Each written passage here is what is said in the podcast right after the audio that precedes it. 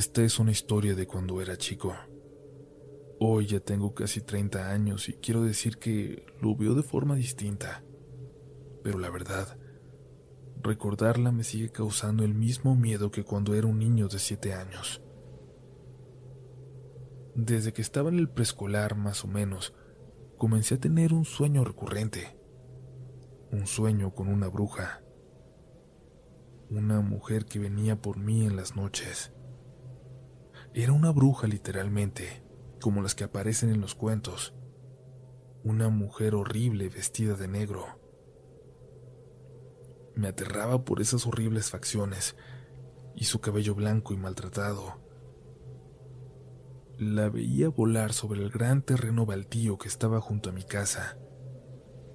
En mi sueño, yo le decía a toda mi familia que la bruja estaba ahí, que me estaba buscando, que venía por mí, pero nadie parecía darle importancia. Fui creciendo y el sueño fue cambiando poco a poco. Para cuando entré a la primaria, soñaba con ella dos o tres veces a la semana. Cada vez estaba más cerca. Recuerdo que en una de esas noches la vi flotar a unos 20 metros de la ventana, ya muy cerca de nuestro cerco, justo frente a la ventana de mi casa. Al igual que en los primeros sueños, yo le gritaba a toda mi familia rogándoles que me hicieran caso, que alguien me hiciera caso. Ya para estos sueños, en esta etapa, siempre había alguien que me creía. Pero siempre, la respuesta era la misma. Escóndete abajo de la ventana, bajo la ventana frente a la que ella estaba, siempre observando por ahí hacia adentro. Como si la lógica de mi familia en mis sueños fuera que estaba más seguro ahí, que sería el único lugar donde no me buscaría. El sueño siguió. La mujer, la bruja, siguió torturándome varias noches a la semana. Conforme seguía teniendo el mismo sueño, una y otra vez, ella se acercaba más. Recuerdo la impresión que tuve cuando la vi dentro de nuestro jardín, subiendo la cerca lentamente como si fuera una araña. Y mi familia siempre me daba la misma respuesta. Me creían, pero me daban la misma respuesta. Escóndete bajo la ventana. Poco después, aquella cosa se iba acercando más y más. Hasta que en una de esas noches, mientras yo estaba bajo la ventana, mirando hacia arriba, pude escuchar cómo rascaba el vidrio con sus largas uñas negras. Más o menos por ese tiempo le conté a mi mamá de mi sueño, y ella comenzó a rezar junto a mí cada noche siempre antes de dormir. Pensé que por lo religiosa que ella era, estaba respondiendo así a mis pesadillas, pero yo seguía soñando lo mismo. Mi mamá empezó a dormir junto a mí todas las noches. Si por alguna razón ella no podía, mandaba a mi hermano mayor. Me acuerdo muy bien, sobre todo, del último sueño. Fue una especie de mezcla de todos los sueños anteriores. Primero vi a la bruja flotando en el terreno baldío.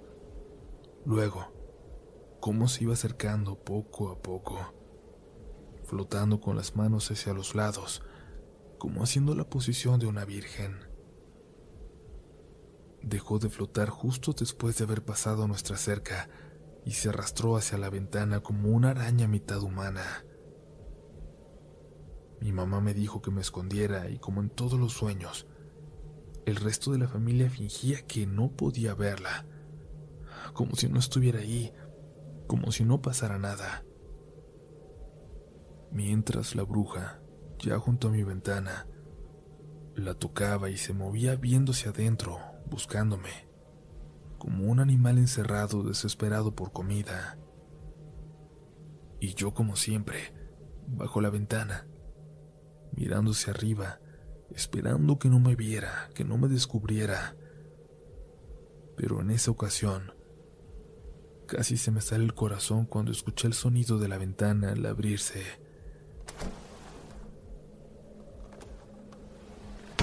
Cerré los ojos y lloré, y escuché de repente a toda mi familia. Abrí los ojos, los abrí aún en el sueño y todos estaban mirando hacia mí con una cara de terror.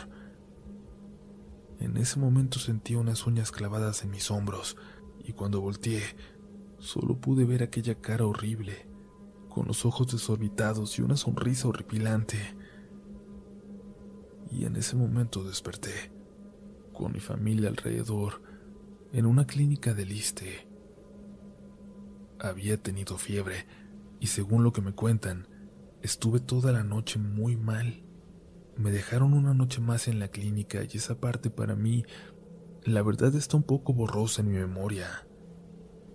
Nos cambiamos de casa poco después y ya muchos años más tarde, cuando yo tenía 15, me platicaron en realidad cómo fue esa etapa de nuestra vida. No dejamos de alquilar aquella casa por buscar una más grande, como me habían dicho, y sí, sí había una mujer. La mujer que solían ver en el techo de la casa justo frente a la nuestra, al cruzar el terreno baldío.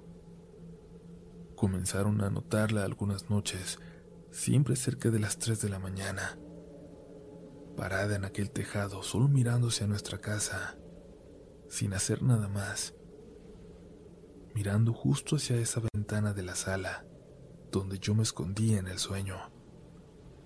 Nadie le dio importancia porque no era la primera vez que se topaban con una anciana con manías extrañas. No le preguntaron a la vecina, la dueña de aquella casa, por temor a incomodarla con cuestiones sobre la que suponían era su mamá o su abuela. Alguna vez mirando por esa ventana, esperando ver la silueta de la señora sobre la casa, mi papá se sorprendió al darse cuenta de que esta anciana estaba parada justo a la mitad del terreno contiguo, del terreno baldío, justo en medio de ambas casas. A la mañana siguiente le comentó a un vecino, quien desconocía si había una anciana viviendo en ese lugar, pero quien dijo que sí sabía sobre algunos cuentos de niños, de los vecinos más viejos de esa calle, sobre una mujer, una vieja que practicaba el satanismo y asustaba a quien tuviera la mala suerte de topársela en las noches. Pero eso había sido muchos años atrás.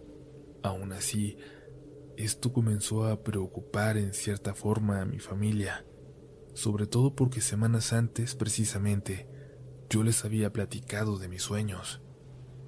Yo, que al igual que mi hermano, nunca habíamos visto a la mujer en el techo. Desde entonces, mi mamá comenzó a dormir conmigo.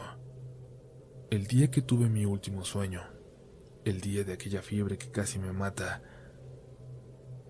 vieron a la mujer caminar por nuestro patio, callada, solo caminando, paseándose frente a las ventanas.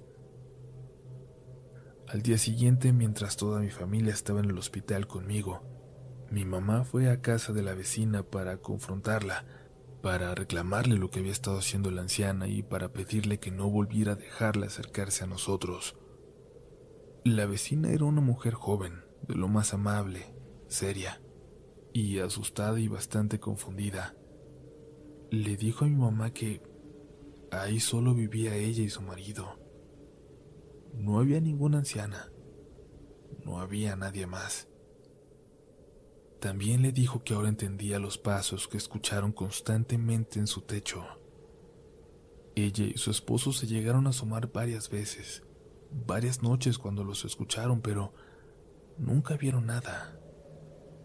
Ese mismo día comenzaron a buscar una casa nueva, al igual que mis padres, y nos mudamos muy pronto de allí. Y bueno, esta es mi historia, y tengo que hacerles una confesión, una consulta no sé. No sé cómo decirlo. Desde que sigo su canal hace unos meses, y justo le platiqué a mi novia esta historia y le pregunté si valía la pena enviárselas a ustedes. Desde entonces, he vuelto a soñar con esta mujer.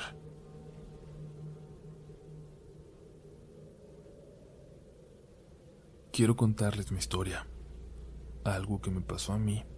No me lo platicó nadie. Voy a contarles algo que lamentablemente siempre voy a recordar. Mi hija sigue su programa y me convenció de escribir mi experiencia. Tengo 65 años y nací en el estado de Guanajuato. Crecí en San Felipe, en un ranchito a las afueras del pueblo.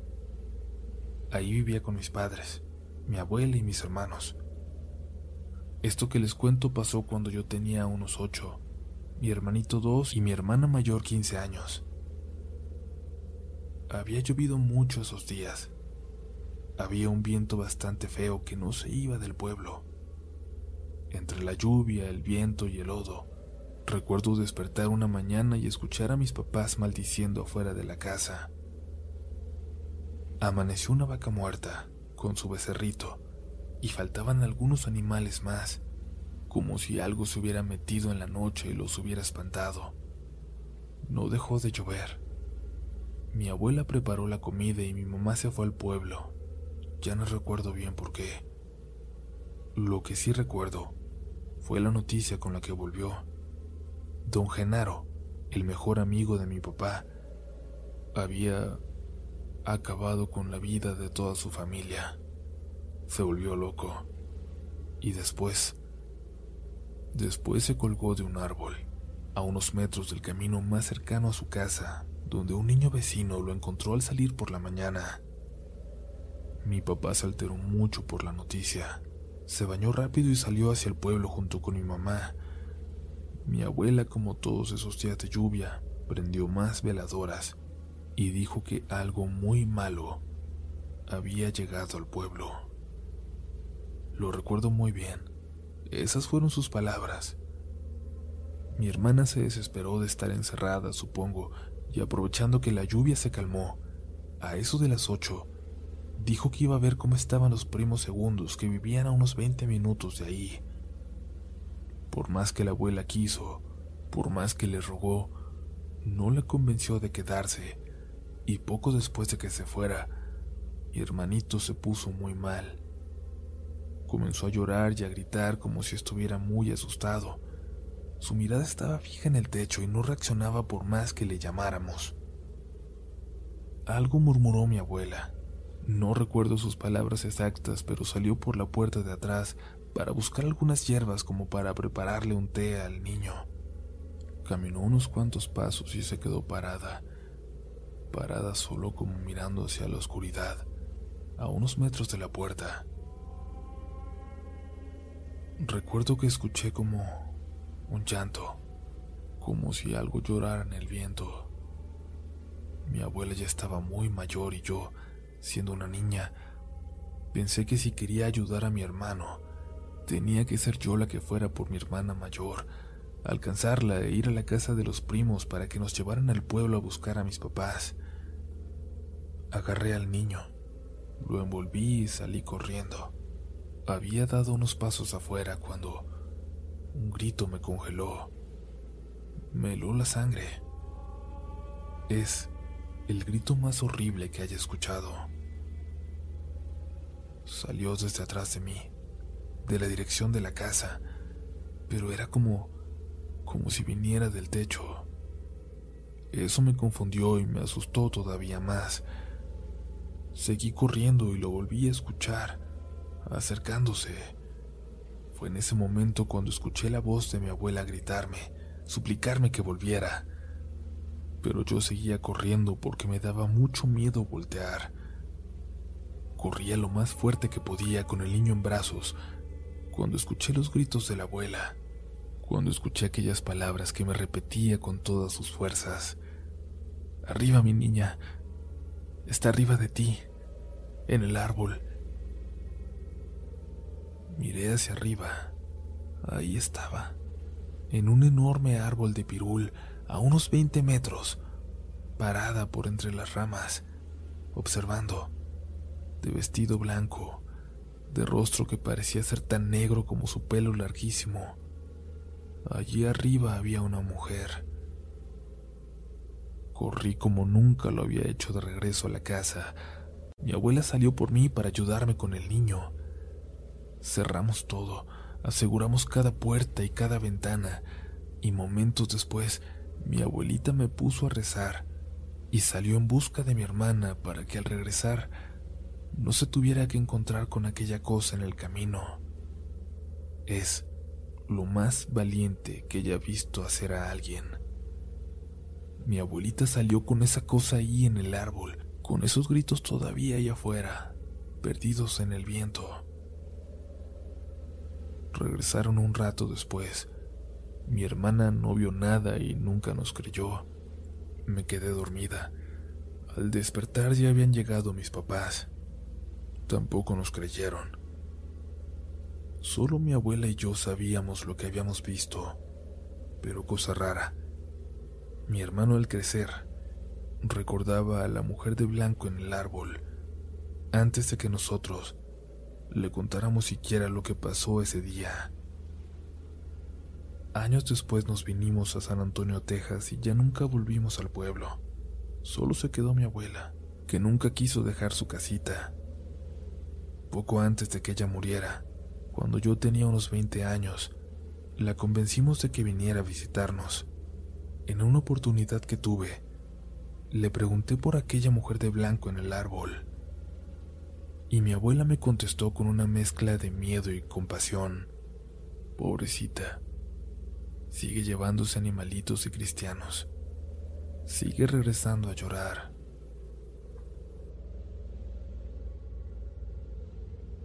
Quiero compartir con ustedes esta historia que ya había enviado antes. De antemano les agradezco que se tomen un poco de su tiempo para escuchar este mensaje. Me llamo Eric y tengo 24 años. Soy de Morelia, Michoacán. Soy médico y actualmente curso mi servicio social en un pueblo que está a cuatro horas de mi ciudad. En mi estancia durante la semana en dicho lugar, resido en la misma clínica, como cualquier médico que está haciendo su servicio. Pero hay un detalle que recuerdo muy bien del momento en que llegué. El médico pasante anterior me mencionó antes de irse que durante la noche escucharía muchos ruidos yo quise pensar que era una broma suya a manera de despedida, además de que la clínica formaba parte de una ex hacienda muy antigua. Sin embargo, la verdad es que tenía algo de razón. Y es que por las noches, en el segundo nivel de la clínica que se encuentra aún en obra negra, se escuchan perfectamente pasos, como si se tratara de niños jugando. Los ruidos del techo durante la noche, cuando me quedaba solo en la clínica, eran honestamente de lo más comunes. Sin embargo, no es lo único que me pasó. En una ocasión me encontraba en mi consultorio terminando las notas de las consultas del día. Aproximadamente a las 10 de la noche, en el cielo se notaba que se aproximaba una tormenta eléctrica, y entonces comencé a escuchar aquellos pasos de nuevo. Pero en esta ocasión eran distintos los notaba mucho más activos. A los pocos minutos la energía eléctrica de la comunidad se fue, y en ese momento noté que los pasos cesaron también. En la clínica se encuentra un refrigerador con vacunas, por lo que tenía que revisar que éste se encontrara a una temperatura adecuada. Me dirigí al pasillo donde se encuentra este refrigerador. Sé que muchos no lo van a creer. Yo no lo hubiera creído si no lo hubiera vivido en carne propia pero cuando iba llegando al pasillo, sentí claramente como alguien me empujó del hombro izquierdo. Reaccioné de inmediato, iluminando con la lámpara de mi celular. En ese momento me encontraba solo en la clínica, así que lo más lógico era que un ladrón se hubiera colado en la misma. Sin embargo, no había nada. Justo en ese momento comenzaron de nuevo los pasos en el segundo piso, y esta vez eran más fuertes. Comprobé la temperatura del refrigerador y me fui a la residencia a dormir. El ruido en el segundo piso continuó hasta que me quedé dormido. Hubo otra ocasión, un viernes, me acuerdo bien, en la consulta a una señora que vivía enfrente de la clínica, me preguntó que por qué me había dormido tan tarde, aunque yo recordaba que la noche anterior me había ido a dormir bastante temprano. Le pregunté a la señora por qué mencionaba eso, y dijo que alrededor de las 3 de la mañana se levantó a la cocina de su casa a tomar agua y notó que las luces de la clínica estaban encendidas, así que se asomó por la ventana. Me dijo que observó con claridad cómo alguien se paseaba por la clínica, de un lado a otro, pasando por las ventanas. Pensó que era yo y solo se regresó a dormir. Pero cuando la señora terminó de decir esto, un escalofrío recorrió mi espalda. Y es que, como les digo, a esa hora yo ya me encontraba completamente solo, dormido en mi cuarto. Pero sin duda la peor experiencia que he tenido fue a inicios de octubre del año pasado. Comenzó en una consulta normal a un niño de 5 años con un resfriado común. La mamá aprovechaba para decirme que si podría recetarle algo más porque el niño no estaba durmiendo bien. Le pregunté al pequeño que por qué no podía dormir y me contestó que durante la noche Ángela no lo dejaba. Por la cara de la mamá noté que esta Ángela no existía, así que decidí no darle importancia. Solo le dije al niño que Ángela no podía hacerle nada. Esa misma noche, en la madrugada, me encontraba ordenando mis cosas porque me iría al día siguiente a mi casa. Cuando escuché tres toquidos en la ventana.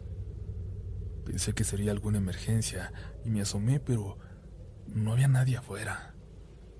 Me acerqué para ver mejor. Me acerqué mucho a la ventana y justo frente a mi cara. Tres toquecitos de nuevo. Me fui corriendo a la residencia a dormir y apagué todas las luces intentando ignorar lo que acababa de pasar, intentando ignorarlo para poder descansar y llegó la hora de regresar a mi casa, así que me dirigí a tomar el transporte que me dejaba en la central de autobuses. Tomé aquella combi y un rato después se subió una señora con un niño. Los reconocí de inmediato. Era aquel niño que no podía dormir, el de la consulta del día anterior. Me saludó y muy emocionado me dijo, Doctor, Ángela me contó que fue a visitarlo anoche. Dice que le tocó la ventana, pero que usted no le quiso abrir. No sé si me crean o no. No quiero convencerlos. Solo les comparto lo que he vivido en ese lugar. Sin embargo, estoy más que convencido de que hay algo en esa clínica y en los alrededores también, en la ex hacienda. Reconozco también que siempre he sido una persona muy pesimista y negativa, y quizás esa sea la razón de que se me presenten estas cosas, estos fenómenos a diferencia de los demás médicos pasantes que han estado ahí, a los que solo asustaban con pasos en el segundo piso. Actualmente estoy de vacaciones y este lunes regreso a la clínica. Tuve una pérdida personal muy importante recientemente. Me siento mal en lo emocional y no sé si eso que ronda la clínica y la ex hacienda lo note. Me esperan otros seis meses ahí. Gracias por escucharme.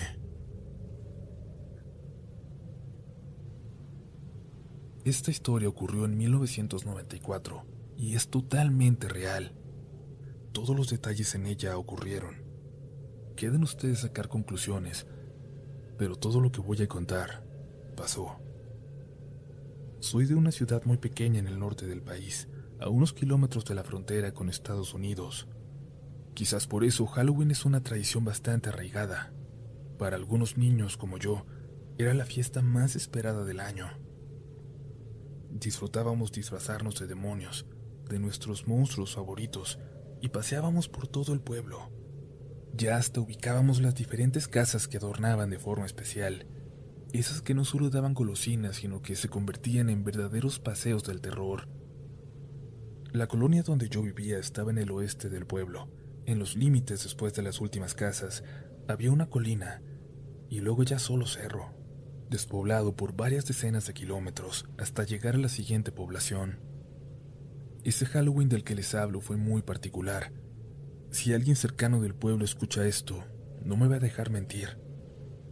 Semanas antes había ocurrido un crimen terrible.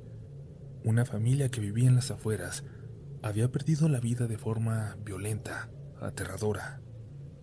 Los padres y una niña habían sido encontrados por la policía Debe ser impresionante cuando encuentras a alguien que fue asesinado a golpes. El hijo de 10 años había desaparecido, pero lo encontraron un día después, en un cerro a varios kilómetros de ahí. El pueblo se conmocionó cuando se empezaron a mencionar estos detalles, cuando empezaron a atribuirlo a un ritual satánico. Pura maldad.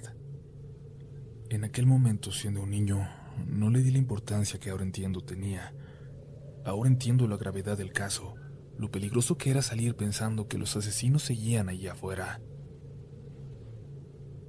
Los niños no entendíamos por qué nos habían prohibido que saliéramos a pedir dulces y a celebrar la noche de brujas.